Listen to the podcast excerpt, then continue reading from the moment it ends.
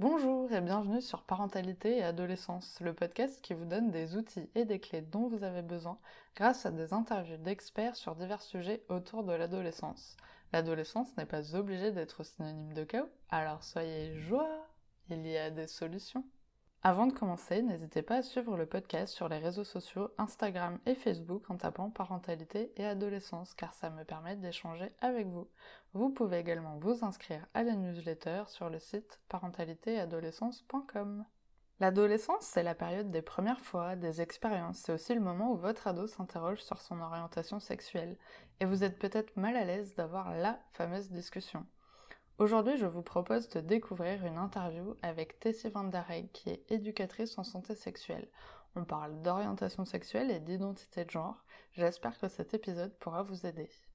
Bonjour Tess Bonjour Sarah Alors pour commencer, pourrais-tu te présenter s'il te plaît? Bien sûr, je m'appelle euh, Tess Van Der. Alors je suis originaire de Belgique, mais j'habite à Vancouver, en Colombie-Britannique au Canada. Je suis éducatrice certifiée en santé sexuelle et je travaille en tant qu'éducatrice en santé sexuelle dans les écoles principalement de la maternelle, donc euh, la CP, jusqu'à la douzième année, donc la dernière année du lycée, je dirais, euh, pour parler de, ben, de, la santé sexuelle, de comment fonctionne le corps, de comment est-ce que le corps change euh, à travers l'âge. Génial. Alors du coup, est-ce que tu pourrais nous en dire un peu plus sur ton métier d'éducatrice en santé sexuelle? Qu'est-ce qui se passe? Qu'est-ce que tu fais exactement dans ces écoles? Euh, ben, principalement, ça délivrer des, des, ateliers. Donc, en tout cas, ici en Colombie-Britannique, ça fait partie du, euh, du curriculum de santé, en fait, de savoir comment fonctionne son corps et sa santé sexuelle et reproductive depuis, euh, ben, depuis le début, donc depuis la CP. Alors, c'est sûr qu'en CP, on, quand on est avec les petits, on va pas parler exactement de la sexualité, mais on parle de notre santé sexuelle. Pourquoi? Parce qu'on a tous et toutes des organes génitaux. On doit comprendre quel est le bon moment pour les utiliser, comment est-ce qu'on protège son corps, le consentement, toutes ces choses-là qui vont évoluer au fur et à mesure de la vie. Quand ils sont un peu plus âgés, on va parler de la transition vers la puberté, comment est-ce que le corps va changer, parce que ça, c'est beaucoup de changements, puis beaucoup de choses qui se passent. Euh, puis au niveau des sentiments, des émotions, il y a énormément de choses qui se construisent et qui se passent à cet âge-là. Pendant l'adolescence, après, ben, plus de questions en particulier sur la santé sexuelle. Comment est-ce qu'on prend soin de sa santé sexuelle quand on commence à impliquer d'autres personnes au sein de notre sexualité? et puis, bien sûr, au-delà de ça, j'accompagne aussi les familles, les parents. On travaille avec. Ça m'intéresse beaucoup de travailler avec les adolescents, avec les enfants au niveau de la discussion sur la santé sexuelle. Mais c'est aussi important pour moi d'outiller les parents, d'outiller les familles pour continuer ces conversations à la maison parce que ça ne peut pas juste se limiter à une heure ou deux heures par an où on parle de santé sexuelle ou de sexualité à l'école. Et puis, euh, j'essaie d'accompagner le plus possible aussi les éducateurs, les éducatrices, les enseignants et enseignantes avec lesquels je travaille. Génial. Ben, merci beaucoup en tout cas pour cette présentation. Alors aujourd'hui, on va parler orientation sexuelle et identité de genre. Pourrais-tu nous expliquer la différence entre les deux, s'il te plaît? C'est une très bonne question, puis je pense que c'est une question qui revient souvent, hein, et on, on, se trompe souvent entre les deux. Donc l'orientation sexuelle, c'est simple, c'est les personnes vers lesquelles on est attiré. Alors, l'orientation sexuelle, ça peut être une orientation sexuelle, mais aussi romantique, c'est-à-dire par qui est-ce que j'ai des attirances, soit sexuelles, soit romantiques, soit les deux. Alors, je peux être attirée sexuellement par des hommes, puis romantiquement par des femmes ou par d'autres personnes. Euh, donc, c'est par qui on a un désir externe à notre propre, à notre propre personne. Et l'identité de genre, ça, c'est vraiment personnel sur soi-même. C'est comment est-ce qu'on se sent. Donc, on a peut-être été assigné un sexe à la naissance, c'est-à-dire que quand un bébé naît, il est né avec des parties génitales et en fonction de ces parties génitales, on va lui attribuer euh, une, un sexe, c'est-à-dire ben, c'est une fille ou c'est un garçon. Euh, mais en grandissant, chaque personne sait comment est-ce que elle ou il ou elle se sent. Hein. C'est-à-dire que ben, moi, je, depuis longtemps, je me sens femme. Puis mmh. c'est comme ça que je m'identifie. Je sais que je suis une femme. Et donc, ça va être ça l'identité de genre, c'est comment, comment est-ce qu'on explique son genre, comment est-ce qu'on ressent son genre. D'accord, super. Alors justement, afin de mieux comprendre ce qui se passe dans la tête des ados, est-ce que tu pourrais nous partager un petit peu quelques questions que tu reçois euh, des jeunes justement que tu rencontres lors de tes interventions dans les établissements? Je sais que du coup, il y a un moment donné, tu leur fais euh, passer euh, comme un peu un chapeau où ils peuvent mettre justement peut-être toutes les questions qui leur passent par la tête et c'est le moment des questions anonymes. et justement, ça va être des questions un peu plus intimes où tu vas pouvoir donner des réponses pendant tes interventions. C'est sûr que pour ceux, celles qui me connaissent, euh, l'une des choses que je préfère faire, c'est certainement la réponse aux questions anonymes. Donc, j'essaie toujours de pouvoir collecter, comme tu dis, des questions anonymes à la fin d'un atelier, euh, parce que je pense que c'est vraiment là qu'on reçoit les questionnements que les élèves, que les enfants, que les ados se posent. Euh, et les questions sur l'identité de genre et l'orientation sexuelle, on en voit depuis le début. C'est juste que ça va ressembler à quelque chose de différent. Alors, les questions qu'on va voir avec les plus petits, ça va être ben, est-ce que, euh, est-ce que deux hommes peuvent avoir un bébé? Est-ce que les garçons peuvent avoir euh, leurs règles? Pourquoi est-ce que les filles n'ont pas de pénis?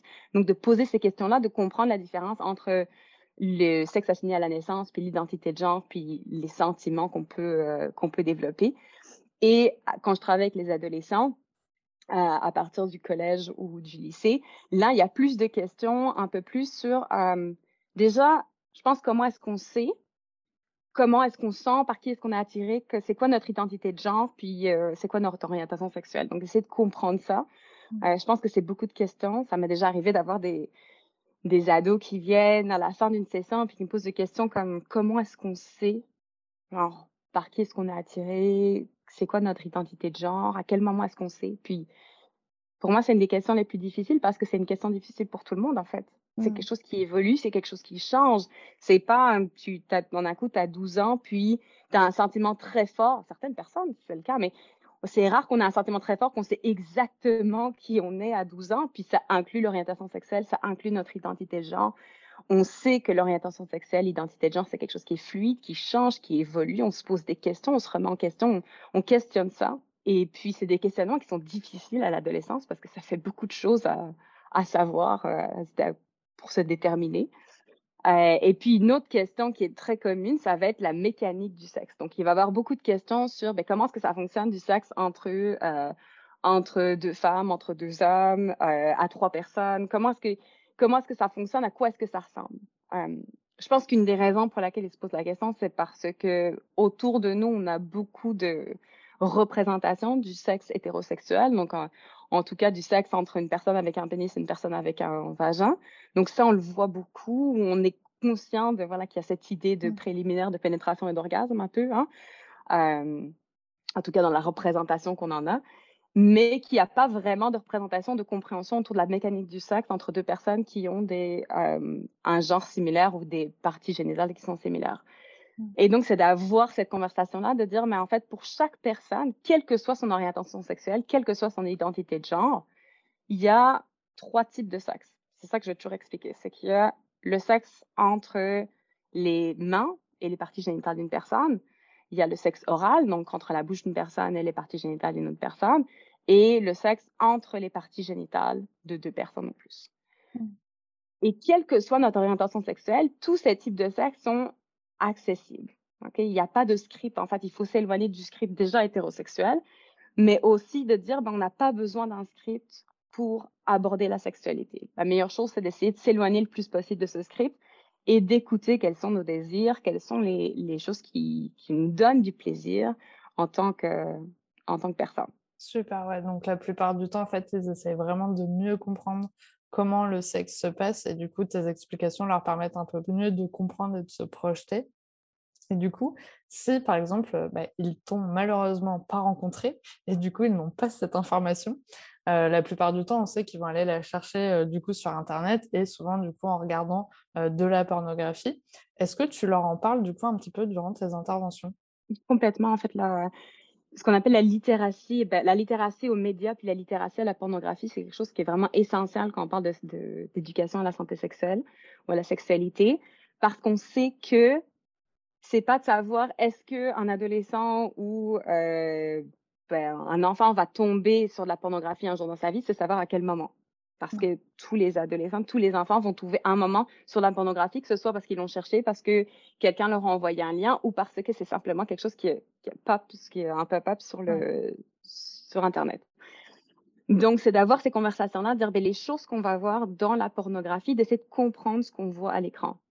Parce que c'est le cas déjà pour les médias en général. C'est ça fait partie, je pense, aussi du curriculum de l'école de, de pouvoir euh, décrypter les informations qu'on voit euh, dans les news, qu'on voit, qu'on voit à la télévision, qu'on voit dans les films.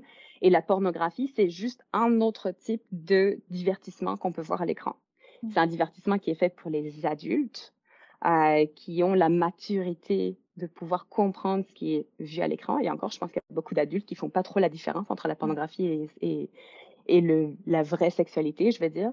Euh, mais c'est de pouvoir qu'ils puissent comprendre cette différence, qu'ils comprennent que ce qu'on voit à l'écran de nouveau, c'est comme c'est du divertissement, ça veut dire que c'est des acteurs, c'est des actrices, ça veut dire qu'il y a une mise en scène, ça veut dire qu'il y a de l'éclairage, ça veut dire qu'il y a une caméra dans la pièce. Il y a des choses qui ont été mises, euh, sur lesquelles on s'est mis d'accord avant, il y a des choses qui se passent pendant, il y a des choses qui se passent après. Il y a des conversations sur le consentement, il y a peut-être des, tests de dépistage, plein de choses qu'on ne voit pas forcément à l'écran. La chose qu'on voit à l'écran souvent dans la pornographie, c'est principalement du sexe entre une personne avec un pénis et une personne avec un vagin. C'est du sexe majoritairement qui est extrêmement violent, hein, qui représente beaucoup de violence, généralement beaucoup de violence à l'égard des femmes, qui représente une idée de la sexualité qui est vraiment étroite, qui est vraiment, vraiment spécifique, et puis qui représente des corps et des parties génitales qui ne sont pas représentatives de la moyenne des parties génitales ou des corps euh, des personnes autour de nous. Donc, ça donne beaucoup de mauvaises idées sur à quoi peut ressembler le sexe. Et donc, de nouveau, c'est de rappeler, de se dire, quand j'explique aux jeunes, ben, la pornographie, c'est pas vraiment une représentation d'à quoi peut ressembler une sexualité épanouie, pleine de plaisir et euh, pleine d'échanges. Ben, leur question, de nouveau, c'est du coup, ça ressemble à quoi? Et quand je leur dis, ben, on va essayer de s'éloigner de ce script-là, de nouveau, comme j'ai expliqué tout à l'heure, des différents types de sexe, puis qu'on peut explorer ce qui fonctionne le mieux pour, leur, pour notre corps, ça fait peur, presque. C'est-à-dire, mais du coup, on ne sait pas à quoi s'attendre. Et cette idée aussi qu'il faut toujours être préparé. Euh, je pense que c'est encore plus de pression pour, peut-être pour les garçons en majorité, puis de plus en plus pour les filles. C'est qu'il faut avoir cette expérience sexuelle, presque, c'est poser une question, c'est d'être nul, c'est d'être cette idée du, hein, qu'on entend beaucoup l'idée du puceau, puis qui sait pas quoi faire. Mais non, c'est de poser des questions, puis ça, c'est valable pour tous les types de sexe, pour tous les types de, euh, de partenaires qu'on va avoir, quelle que soit notre orientation sexuelle. Mmh. Ouais, du coup, ton rôle, c'est vraiment de déconstruire un petit peu ce qu'ils auraient pu déjà voir et de les faire réfléchir sur qu'est-ce que c'est vraiment et surtout euh, ouais, de prendre du recul par rapport à ces images et plutôt euh, d'essayer de faire un truc qui leur correspond et de suivre un petit peu euh, leurs émotions et les rencontres aussi qu'ils peuvent faire et de revenir peut-être plus à quelque chose d'humain euh, que d'essayer de, se focaliser sur un, script à suivre. Quoi. Par contre, du coup, c'est effectivement aussi une inquiétude, la pornographie chez les parents. Est-ce que, voilà, si un parent surprend ou au courant que son ado consomme de la pornographie, comment il peut réagir? Est-ce que tu as des petites astuces un petit peu pour les aider? Complètement. Je pense que si c'est possible, c'est déjà d'avoir ces conversations avant que ça puisse commencer à se passer. Euh, c'est-à-dire que si on a des enfants qui sont un peu plus jeunes, d'expliquer que oui, il y a peut-être un risque qu'un jour, tu es sur l'ordinateur, tu es sur un jeu vidéo, tu es en train d'utiliser un, ton téléphone, une tablette, et tu risques de voir un contenu qui va peut-être te mettre mal à l'aise, puis qui va te faire te sentir bizarre. Et ce contenu, ça peut être par exemple de voir des personnes qui sont nues ou qui font des actes sexuels à l'écran. Et puis si jamais ça arrive, ou des personnes qui en parlent, si jamais ça se passe, que tu viennes me voir. Et tu ne seras pas grondé, tu seras pas, il n'y aura pas de problème. Je pense que ça, c'est un point extrêmement important parce que ça va arriver qu'un enfant voit quelque chose sur Internet, euh, tombe sur un site, entendent certaines choses et puis le disent pas à ses familles, à ses parents, parce qu'ils n'ont pas envie de perdre ce privilège d'Internet. C'est-à-dire, si c'est ça que tu trouves sur Internet, alors je reprends ta tablette, je reprends ton téléphone, je reprends l'ordinateur, je reprends le jeu vidéo. Donc, cette idée d'avoir peur de perdre le privilège, c'est là une des raisons principales pour lesquelles les enfants vont pas aller parler à leurs parents de ce qu'ils ont trouvé sur, euh, ce qu'ils ont vu sur Internet. Euh, je pense qu'on le voit aussi, il y, a, des sites Internet justement sur lesquels on peut rencontrer d'autres personnes via euh, chat. Euh, de vidéos et qu'il y a beaucoup de pervers, il y a beaucoup de personnes adultes qui, qui sont présentes puis qui savent qu'il y a des enfants qui sont sur ces plateformes et qui se masturbent, qui montrent leur partie génitale, etc. Donc c'est important que l'enfant puisse comprendre que ça, c'est pas quelque chose qu'on est censé voir. Puis parle-en à ton parent et puis tu seras pas, il y aura pas de problème. C'est pas grave. On va juste en parler ensemble. Donc ça, c'est une des premières conversations à avoir, je pense. Ensuite, si effectivement on est au courant que peut-être que l'enfant a consommé de la pornographie, recherche de la pornographie, on surprend l'enfant à regarder de la pornographie. De nouveau, c'est pas d'aller dans la confrontation, de dire mais pourquoi est-ce que tu regardes ça? Qu'est-ce qui se passe? Qu'est-ce que tu fais? C'est pas de ton âge euh, et de s'énerver. Mmh. Euh, parce que généralement, un enfant qui va aller chercher, un ado qui va aller chercher de la pornographie, c'est qu'il a des questions ou que c'est peut-être la pression des, euh, des amis, des personnes autour d'eux qui en parlent beaucoup. On sait que les enfants en parlent énormément aussi dans, dans les classes, dans la cour de récré. Donc, d'avoir une conversation, de dire Hé, tu es en train de regarder ces images, qu'est-ce que. Euh, est-ce qu'il y a une raison pour laquelle tu as commencé à regarder ça? Qu'est-ce que tu trouves intéressant? Est-ce qu'il n'y a pas des choses qui te choquent en regardant ça? Est-ce que tu penses que c'est une représentation de la sexualité vraiment? Euh, d'avoir une conversation ouverte et que si ça, c'est pas possible aussi, de demander l'opinion générale. Parfois, pour ouvrir ces conversations. Si on n'est pas sûr que l'enfant regarde la pornographie, un des conseils que j'ai pour amener des conversations sur la sexualité avec les ados, c'est d'y aller de façon un petit peu détournée et de les positionner comme experts. Ça peut être, par exemple, et tiens, je regardais, je lisais un article, je voyais une émission à la télé qui disait que euh, les ados voyaient leur premier contenu pornographique à 12 euh, ans. Euh, ça me paraît fou. Genre, est-ce que tu penses que c'est vrai? Ou, euh, ou des, des, opinions sur le sexting, sur l'envoi des nudes ou, mm. ou autre. D'essayer de demander leur opinion, genre, qu'est-ce que toi tu penses en tant qu'expert de, ce, de cette tranche d'âge qui se passe à ce moment-là euh, entre les jeunes? Donc, d'ouvrir les conversations de cette façon-là.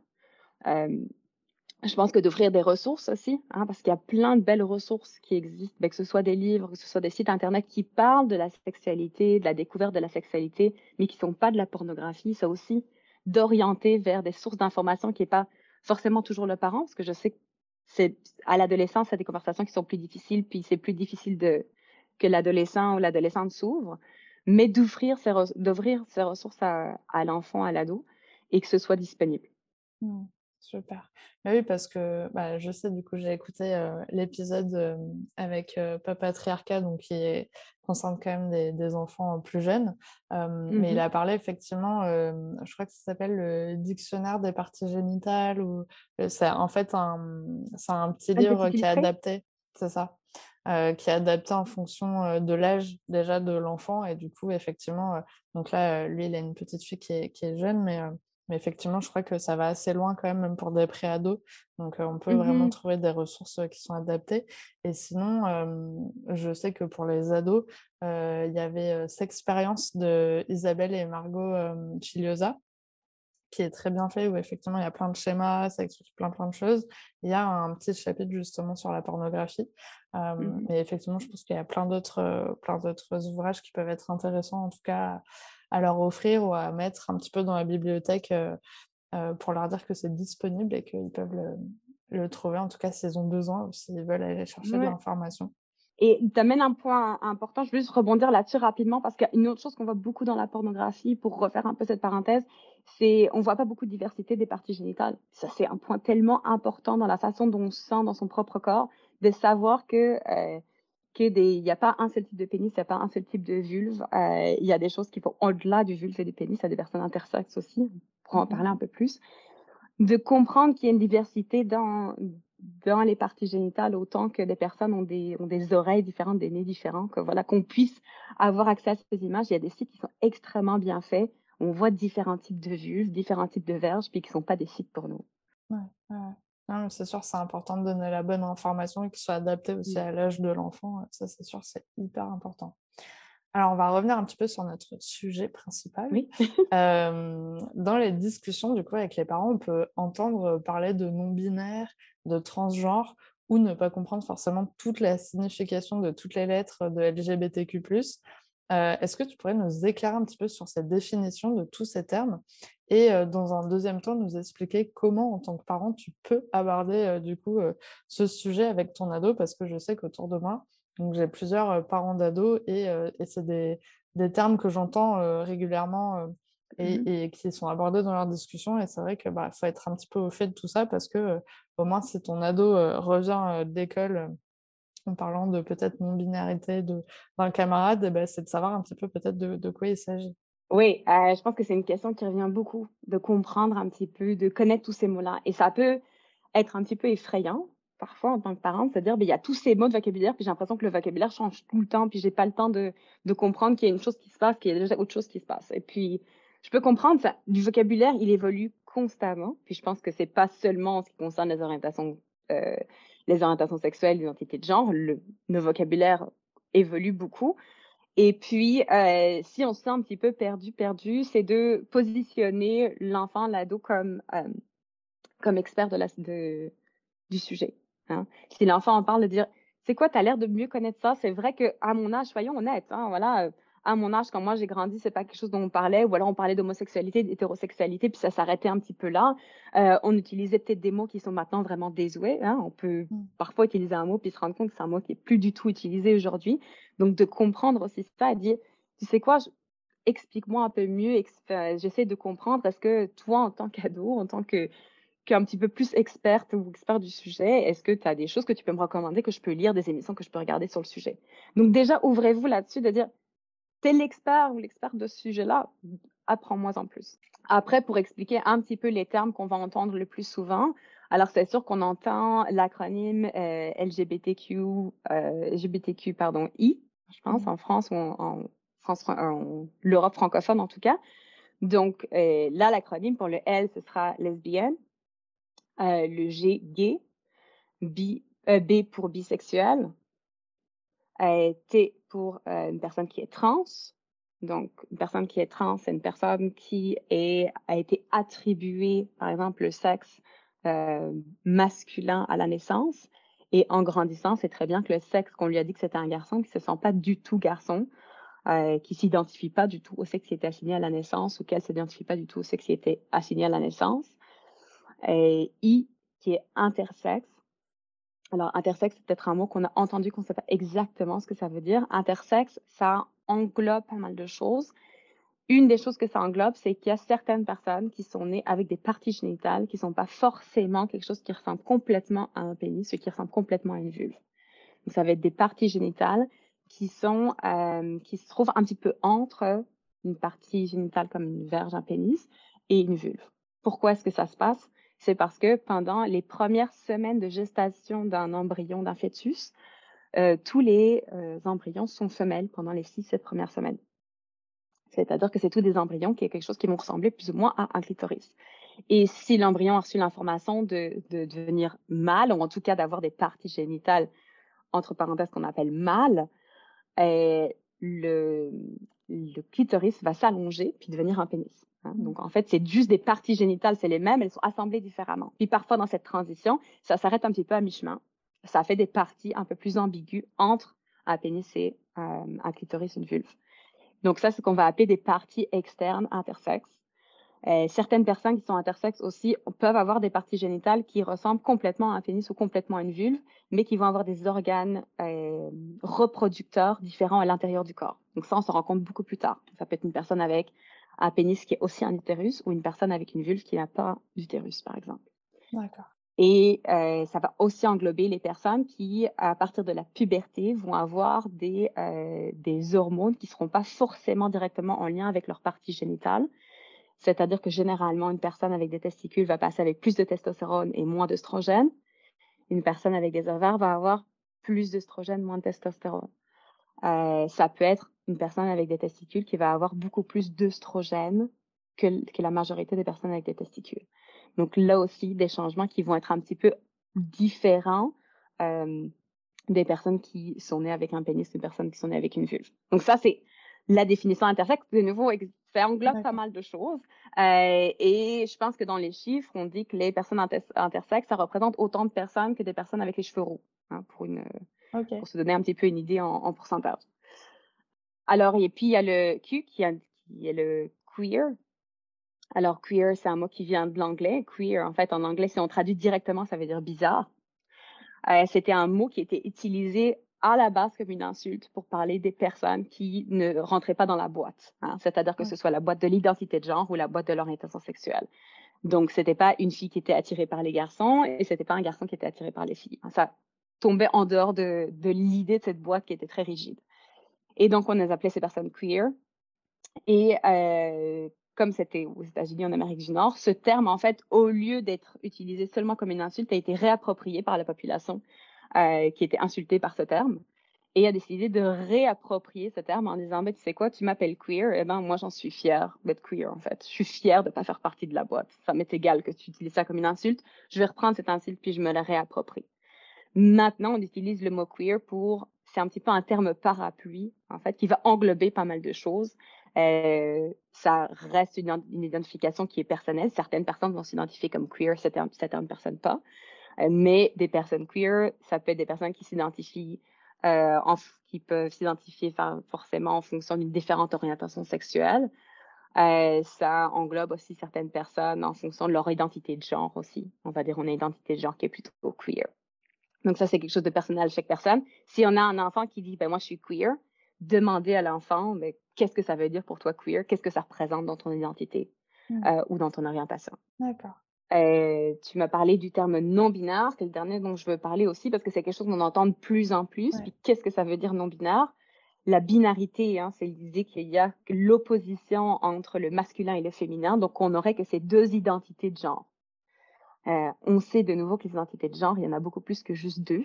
Il y a une multitude d'orientations de genre. En fait, c'est un spectre. Si on met masculin d'un côté et féminin de l'autre, euh, imaginons que le masculin c'est du noir et que euh, le féminin c'est blanc, ben, on a toute une nuance de gris d'identité de, de genre. Et non seulement on a toute une nuance de gris, en fait, on a plein de couleurs différentes aussi. Il y a des mmh. personnes qui sont sur le spectre du gris, mais il y a plein de personnes qui vont être orange, rouge, bleu, qui sont pas du tout sur ce spectre-là. Et donc, l'idée de non-binarité, c'est de refuser d'être juste dans une catégorie qui est je me sens 100% masculin, je me sens 100%, 100 féminin. D'accord. Donc, c'est en fait finalement euh, d'être au milieu des deux en se disant bah en fait tu peux en fait c'est un petit peu aussi avoir de la liberté par rapport à comment tu te sens finalement. Complètement. Et de nouveau ça peut être au milieu des deux mais ça peut être complètement en dehors de ça. Donc ça peut être personnellement un mix de euh, d'identité masculine et féminine ou un rejet complet de l'identité masculine et féminine et puis être en dehors de ces euh, de, de ces sentiments là de d'identité. Ouais ok Super. Bah, merci beaucoup. En tout cas, la réponse était très complète.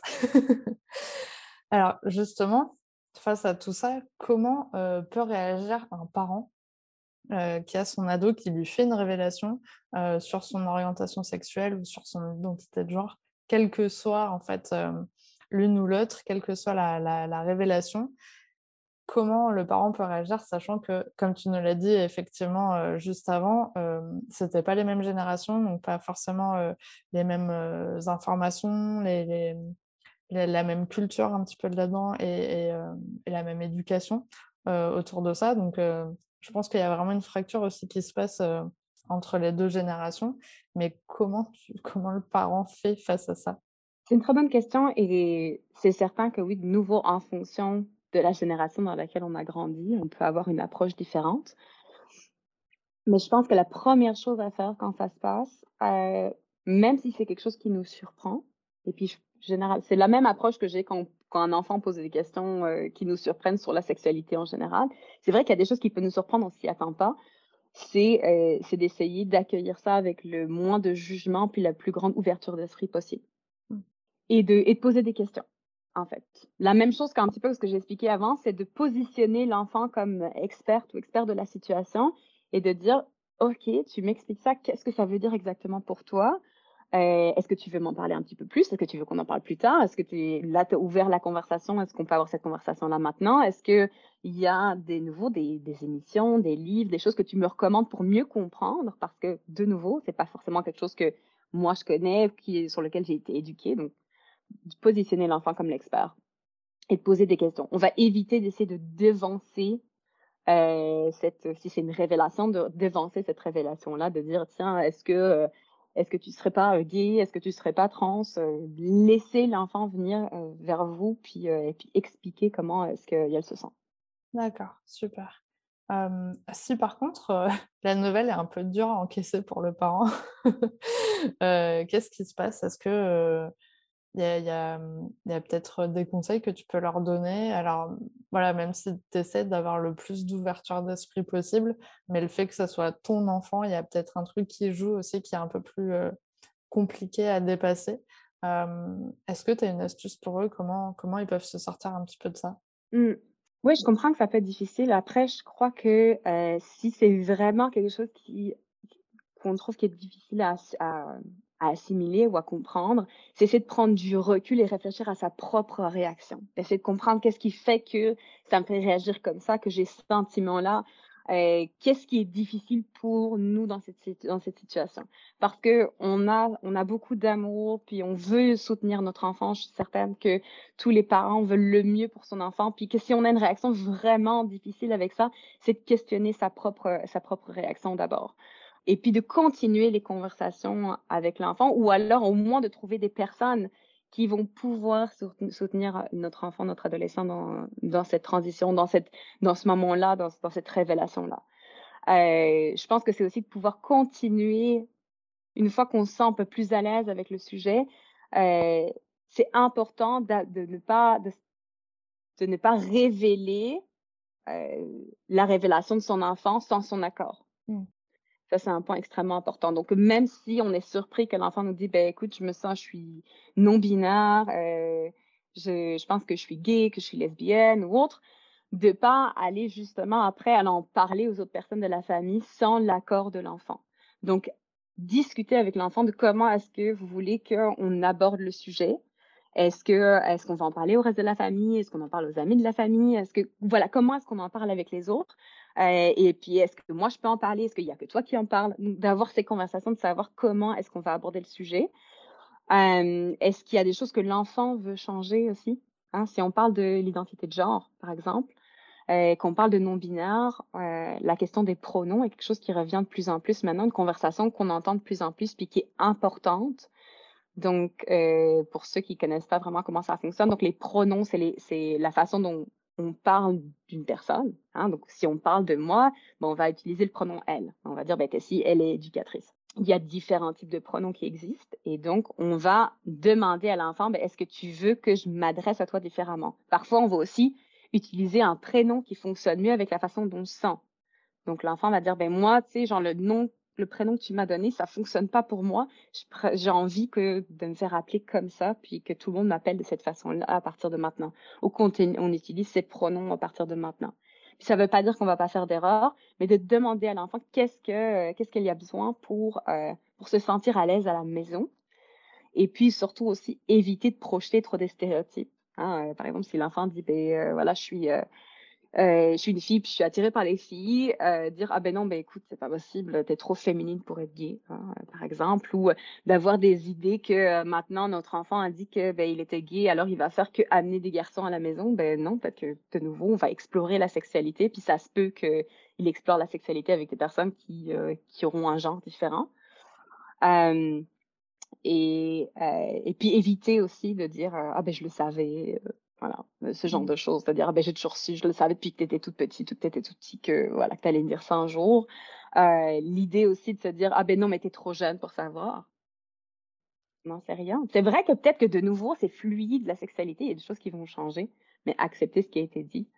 Et, euh, et puis, je dirais qu'il y a encore deux points qui sont essentiels. Une des, des points qui est essentiel, puis que j'en parle beaucoup, c'est bien sûr de rester en sécurité, savoir se protéger quand on parle de la sexualité.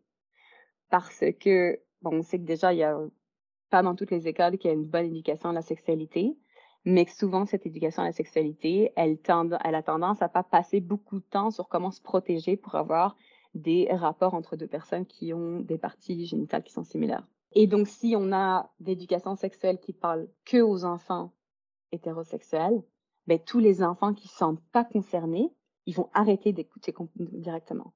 Et ça fait que, je connais pas les chiffres en France, mais je les connais ici au Canada, c'est qu'en fait, on sait que les, euh, les risques, les, les, personnes qui ont des grossesses non désirées, il y a un gros pourcentage dans les enfants qui s'identifient pas comme hétérosexuels.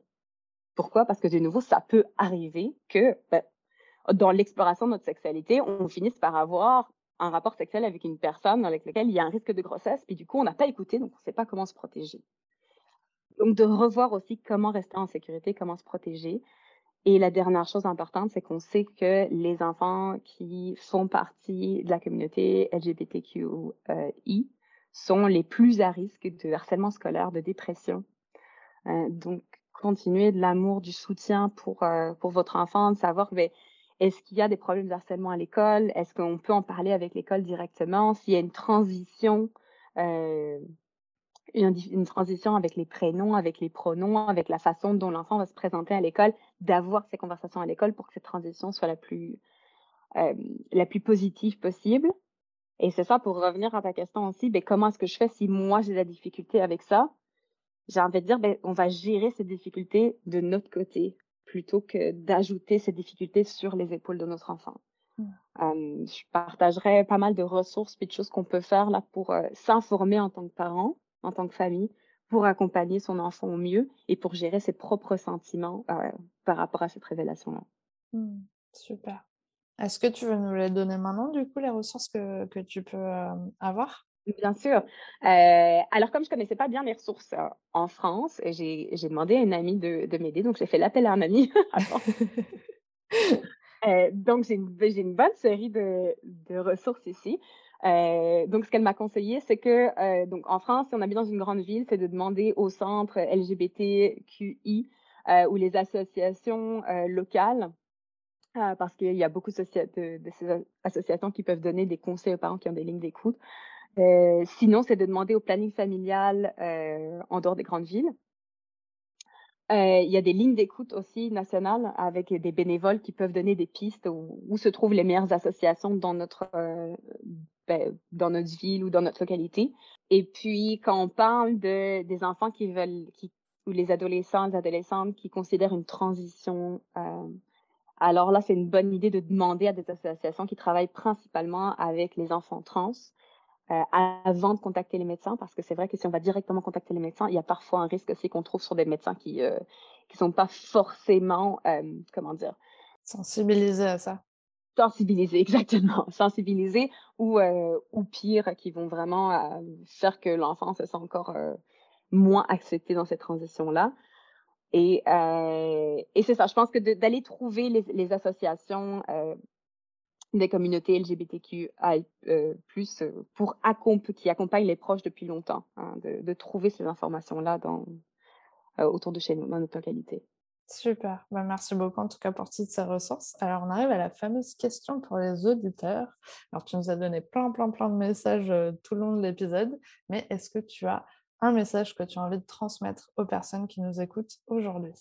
Renseignez-vous le plus possible. Je pense que de continuer à apprendre, euh, continuer à en apprendre tous les jours sur euh, l'orientation sexuelle, l'identité de genre, qu'est-ce que ça veut dire? Je suis éducatrice spécialisée en sexualité, j'en apprends tous les jours, même quand je me rends dans des écoles, j'entends des nouveaux mots quand je parle à des ados. Euh, donc, continuez à vous renseigner. N'ayez pas d'assumption aussi sur, la façon dont les personnes vont se comporter, ce dont les, les adolescents, les adolescentes vont avoir besoin. Euh, gardez l'esprit ouvert, continuez à vous renseigner, continuez à lire, à regarder des, des, Il y a plein de films, il y a plein de démissions, il y a plein de ressources disponibles. Donc, euh, entourez-vous de ça. Euh, suivez des, des comptes sur les réseaux sociaux qui parlent de ça. Comme ça, c'est quelque chose avec lequel vous êtes en contact souvent. Parce qu'on a plus tendance à avoir des idées stéréotypées quand on n'est pas en contact avec, avec cette réalité-là. Donc, mettez-vous le plus en contact possible, même si c'est pas la réalité de votre enfant. Euh, c'est important pour, euh, pour chacun, chacune d'entre nous de, d'avoir accès à ces ressources puis de rester, euh, de rester sensibilisé à ces questions-là. Mmh. Et je pense que ce que j'ai bien retenu en tout cas de, de cet épisode, c'est que mmh, tu conseilles vraiment aux parents de garder cette communication en fait avec son ado, ce qui est quand même hyper important déjà à l'adolescence avec quel que soit le problème, mais, mais encore plus à ce moment-là. Et, et, je trouve ça vraiment intéressant parce qu'effectivement, même si c'est compliqué peut-être pour nous d'arriver à, à, gérer et à assimiler cette nouvelle, c'est quand même important du coup de garder ce contact avec l'ado, de lui montrer qu'on est là pour lui, qu'on va essayer d'avancer ensemble. Et comme tu l'as proposé, c'était de travailler ça peut-être tout seul de notre côté en allant voir peut-être un psychologue ou peu importe quelqu'un qui peut nous accompagner, mais vraiment de ne pas faire porter ce poids-là à l'ado en plus de ce qu'il doit déjà peut-être euh, euh, porter. Mais en tout cas, ouais, la communication, c'était euh, un super élément en tout cas que tu as mis en avant pendant tout l'épisode. Et je dirais la, la une dernière chose que je vais amener, parce que ben, c'est comment accompagner un enfant qui a fait une révélation depuis l'enfance, essayer de mettre en place un environnement qui est euh, accueillant à une révélation aussi. Parce que euh, si un enfant sent qu'il y a toujours l'attente que, euh, que si c'est un garçon qui ramène une, petite copine à la maison, que la fille ramène un petit copain à la maison, de toujours avoir cette assumption que ben, tous les garçons qui sont, qui sont amis avec sa fille ben, sont potentiellement des petits copains et inversement toutes les idées comme ça qu'on met en place, ce qu'on appelle un petit peu l'hétéronormativité, donc de normaliser le fait que d'office nos enfants sont hétérosexuels, euh, ça peut empêcher que l'enfant se sente à l'aise de, venir en parler. Donc, essayer de poser des questions les plus ouvertes possibles. Est-ce que euh, est-ce qu'il y a quelqu'un pour qui tu as des sentiments? Est-ce que tu as des sentiments qui, sont arrivés? Ou est-ce que tu as euh, est-ce que tu as des coups de cœur? Est-ce que tu as une âme sœur? Est-ce que voilà, on peut utiliser des mots qui sont un petit peu plus un peu plus ouvert et un peu plus inclusif. Mmh, génial, trop bon conseil. Euh, du coup, dernière question pour finir. Euh, est-ce que tu es présente sur les réseaux? Alors moi, je sais que oui, mais euh, est-ce que tu peux nous dire un petit peu toutes les façons possibles et inimaginables de te contacter ou de suivre tes aventures? Complètement. Alors, j'ai mon compte Instagram et sur Facebook, donc c'est Yes Tess, donc Yes comme oui, Tess. Euh, famille, donc euh, c'est mon compte francophone, parce que j'ai pas mal de comptes anglophones aussi, mais vraiment le travail en français avec les familles, ça va être YesTes. Famille, euh, j'ai mon site qui est yestes.ca, parce que je suis basée au Canada. Vous pouvez me contacter directement par courriel à tess. Et sur mon site internet, vous trouverez aussi, j'ai un guide avec les 10 règles d'or pour avoir une famille qui parle de sexualité sans tabou.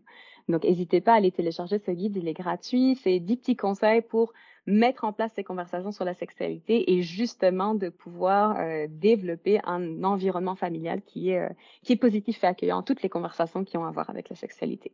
Génial, mais tellement bonne idée d'avoir proposé ce guide, ça va être super. Je pense qu'il va y avoir plein de téléchargements justement pour pouvoir les aider dans, dans euh, ce moment un peu familial. C'est la discussion que les parents souvent craignent un petit peu, donc c'est super. En tout cas, mais merci beaucoup d'avoir accepté mon invitation sur le podcast. Je suis vraiment ravie qu'on ait pu euh, aborder ce sujet, que nous ait donné autant d'informations. J'espère vraiment que ça pourra aider en tout cas les personnes qui en ont besoin. Merci beaucoup à toi, Tess. Merci beaucoup, Sarah, de m'avoir invité aussi. Merci d'avoir écouté l'épisode jusqu'au bout. J'espère qu'il vous a plu. N'hésitez pas à le partager auprès d'un parent qui pourrait en avoir besoin, de noter l'épisode si la plateforme d'écoute vous le permet, car ça aide le podcast à être référencé et donc à être plus visible pour d'autres auditeurs. On se retrouve la semaine prochaine pour un nouvel épisode. À bientôt!